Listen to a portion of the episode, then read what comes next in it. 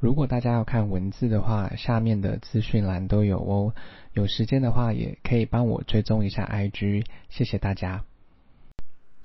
今天要念的英文是关于试着减肥吗？Try to lose weight. Irrespective of your age or weight, you can start your weight loss program if you know the basics of burning fat and increasing fat burning. 他说：“这无关你的年纪或者是你的体重，其实你现在就可以开始你的减重计划。那这是呢，如果你知道一些就是燃脂的一些基本，那呃，你也可以增加这些燃脂的方法。这样，irrespective 无关，age 年纪，weight 体重，start 开始，weight loss program 你的减重计划。” increase 增加，fat burning 燃脂。Weight loss has some common grounds rules that everyone should be aware of and follow。他说这个减重呢是有一些共同点的一些原则，就是大家可以去注意或者是去遵守的。Common ground 就是一些共同点，aware 注意，know these basics。 and you are set to start your journey。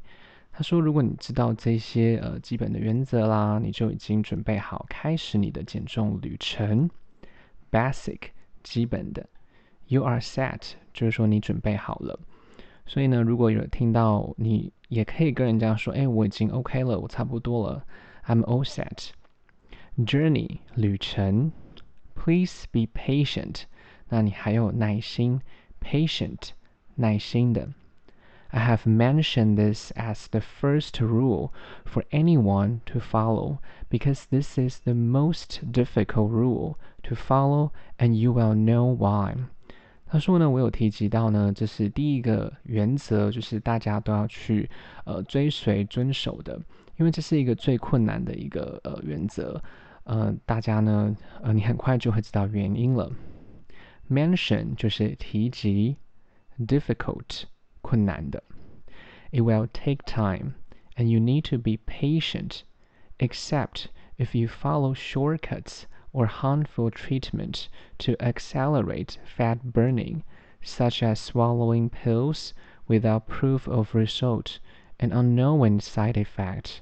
他说这都是需要很多时间的，比较长的时间。你要有耐心。 除了呢，如果你用了一些捷径啦，或者是可能有一些伤害的疗程去加速你的燃脂，像是比如说你吞下了一些呃药啦，它是没有结果的证明，那或者是有一些未知的副作用这样。Except 除了 shortcut 捷径，harmful 伤害，treatment 疗程，accelerate 加速，swallow。吞咽，proof 证明，result 结果，unknowing 未知的，side effect 副作用。Many of these treatments are impractical and they may lead to abandonment。他说有一些这些疗程呢，它是不切实际的，而且最后呢，它只是带领你走向放弃。Treatment 疗程，impractical。 不实际的，lead 带领，abandonment 放弃。You need to be patient because eventually you will see result。你必须要有耐心，因为最后的结果你是可以看到的。Eventually 最后的。You have to be in a calorie deficit to lose weight。他说你必须要达到这个热量的赤字才可以减重。 Calorie 就是热量，deficit 就是你的赤字，所以一定要有热量赤字，你才有办法减重。Let me explain this further with a simple example that anyone can understand。他说：“让我用一些呃简单的举例呢，去解释的更深，让大家可以就是说大家可以去了解的。Explain 解释。If your daily calorie intake is two thousand calories。” and you consume a thousand and eight hundred calories, you will enter a fat burning state. 他说，如果你一天摄取的热量呢，其实是需要两千嘛。假设你是两千好了，呃，你你你消耗的是两千这样子，那你你之后消耗的是一千八，那你就会达到一个减重的一个状态这样。Intake 摄取，consume 消耗。As you progress along the road, about 200 calories will be consumed. 他说，当你开始开始慢慢的进步了，每天呢，你有达到，你每天就是会多消耗两百卡，那就会进步这样。Progress 进步，consume 消耗。There are so many tools you can find online to know how many calories your body needs per day to function in its daily task。他说呢，其实这线上有蛮多的工具呢，可以让你去使用啦，去知道你身体的这些功能运作，每天需要的这些功能运作事项大概需要多少？Tool 工具，function 功能 ，daily task 每日的这个工作事项。那这边当然是指你身体每天器官使用啦，大概需要消耗多少热量这样子。From that value, you can cut about ten percent. Following this rule can be more fun for your weight loss program, and you don't have to cut all your favorite foods all at once but slowly. 他说从这些这些呃你 这些价值啦，就是说这些工具啦，那呢你可能可以减到减少百分之十啦，你的这个总体的热量。那呢根据这些法则呢。嗯，其实也是会比较有趣，就是在你的这个减重的计划的里面，那你也不用呢去完全把你喜爱的食物一次的把它呃拿掉，反而是慢慢来这样子。Value 价值，favorite 喜爱的 ，calorie deficit is the key。他说这个热量呢赤字是一个关键。Love your slow carbs and healthy fat。那接下来当然就是说，你需要呃吃一些比较慢速的碳水，还有健康的脂肪。You don't have to be extreme by cutting carbs or not having them with your meals, fearing that it will hinder your result. It isn't. 他说呢，嗯，你不用过度的极端啦，去减掉全部的碳水，或者是完全都不吃这些碳水在你的餐点里面，甚至是有点恐惧啦，觉得说，呃，这些可能会阻碍你的成果，那其实是不会的。Extreme 极端，meals 餐点，fear 恐惧，hinder 阻碍。I see many programs online saying that you need to cut carbs in your diet and fat in your weight loss program。他说他看到蛮多的这些呃减重的这些呃计划啦、课程啊、线上的都说你必须要减少碳水啦，在你的呃日常的这个饮食里面，或者是脂肪，在你的这个减重的过程这样。Truth is, you only need to cut down on fast digesting carbs White bread, white rice, and add slow digesting carbs, pasta, oat to your diet. 他说呢，真正的呃，事实上呢，其实你只需要去减少这种快速碳水，例如比如说白面包或者是白饭。那你增加这些比较慢速的碳水，比如说意大利面还有燕麦。Fast digesting carbs，快速碳水。slow digesting carbs，慢速碳水。Oat 是燕麦。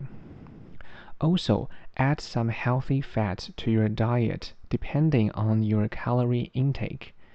那你可以增加这些比较健康的脂肪啦，呃，按照你的这个卡路里的摄取，这样。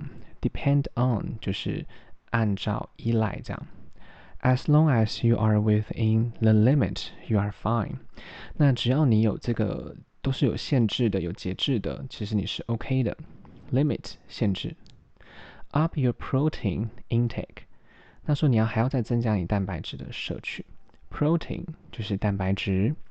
This will be your nutrient forever when you start your weight loss program. 他说这个蛋白质呢，就是会你营营养啊，就是营养的一个。 来源啊，它永远都会是你的一个你一定要吃的嘛，这样不管你有没有在减重。Aimed for about one gram to one point five gram of protein along with body weight when you are on a fat loss diet。他说你可以去瞄准就是这个目标，比如说呃蛋白质的摄取，按照你的体重可能去增加，比如说一公克好到一点五公克这样子。那当你正在执行你的这个呃减重的这个饮食的时候，M 就是瞄准。The key is to balance your diet within the calorie limit。这关键就是说你要去平衡你的饮食和这个卡路里的这个限制，这样 balance 平衡。If you are vegan, there are so many vegetarian sources of protein. 他说：“如果你是呃，比如说你是吃素的啦，那其实有很多的素食的蛋白质的来源，vegan 素食，vegetarian 素食的，source 来源，take note of them and add them to your plate。”他说：“你现在可以做笔记啦，把这些食物呢加到你的餐盘里面，add 加入，plate 餐盘。” Always try to have clean protein containing less fat。那你总是一定要有干净的蛋白质，而且是包含比较少的脂肪的。Contain 包含，eat clean。那接下来就是要吃的干净。Get your coffee or green tea。比如说你也可以去喝咖啡啦，或者是绿茶。I can't forget to mention that black coffee is a wonderful addition to your weight loss program, and it really helps. 他说：“我没有办法忘记和提及这个黑咖啡是一个很棒的一个加入在你的减重计划里面，而且他们是真的有帮助的。Forget 忘记，mention 提及，addition 加入。Coffee or green tea with no sugar is a fat burner and an energy booster that anyone can use from the beginning of your program.” 他说：“这个咖啡还有绿茶呢，没就是没有糖的，它是很好的这种呃燃脂的东西，而且也是能量的补给。任何的人呢都可以这样子开始你的计划。Energy booster 就是能量补给。Beginning 开始。Program 计划。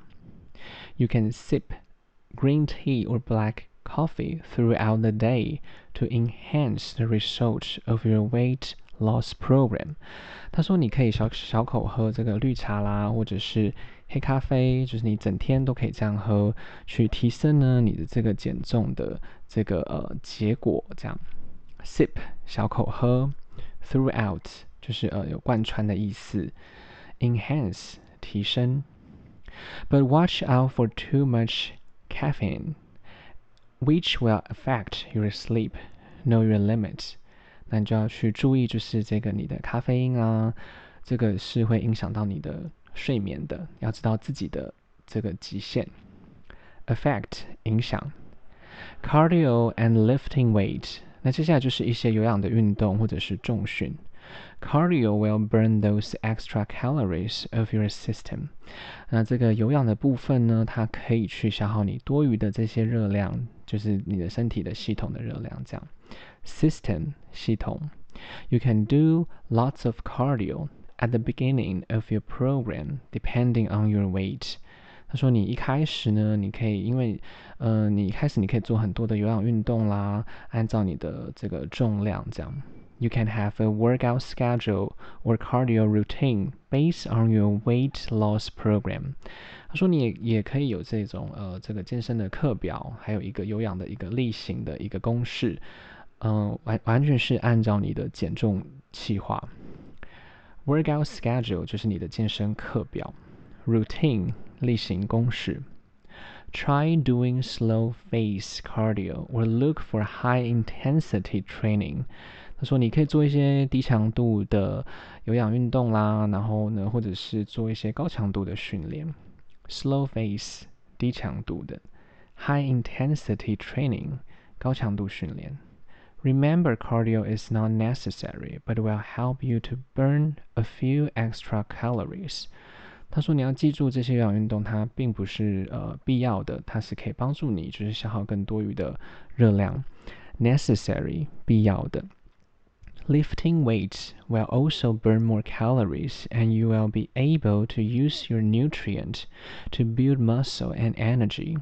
他说，或者是重训啊，它也是可以去呃增加你的这个热量的消耗，而且是有能力呢去使用你的这个营养去建立这个长肌肉啦，或者是取得更多的能量。这样，lifting weight 就是这个重训。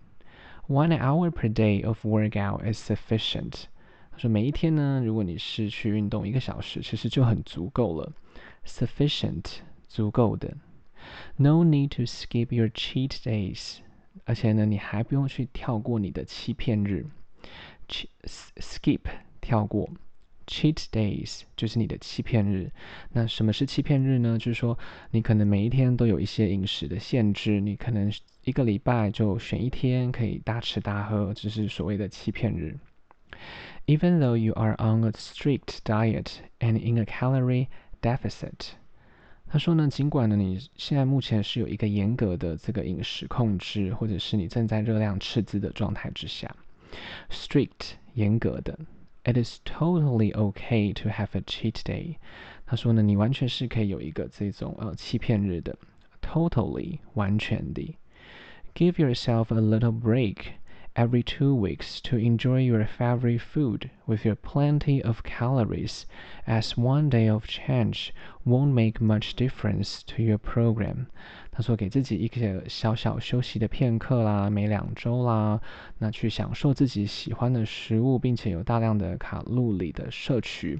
那这一天的改变呢，并不会有太大的影响到你的这个减重的计划。Little break，小小的休息，plenty。 大量，difference 就是呃这个不同。如果大家有时间的话，再帮我评价五颗星，谢谢收听。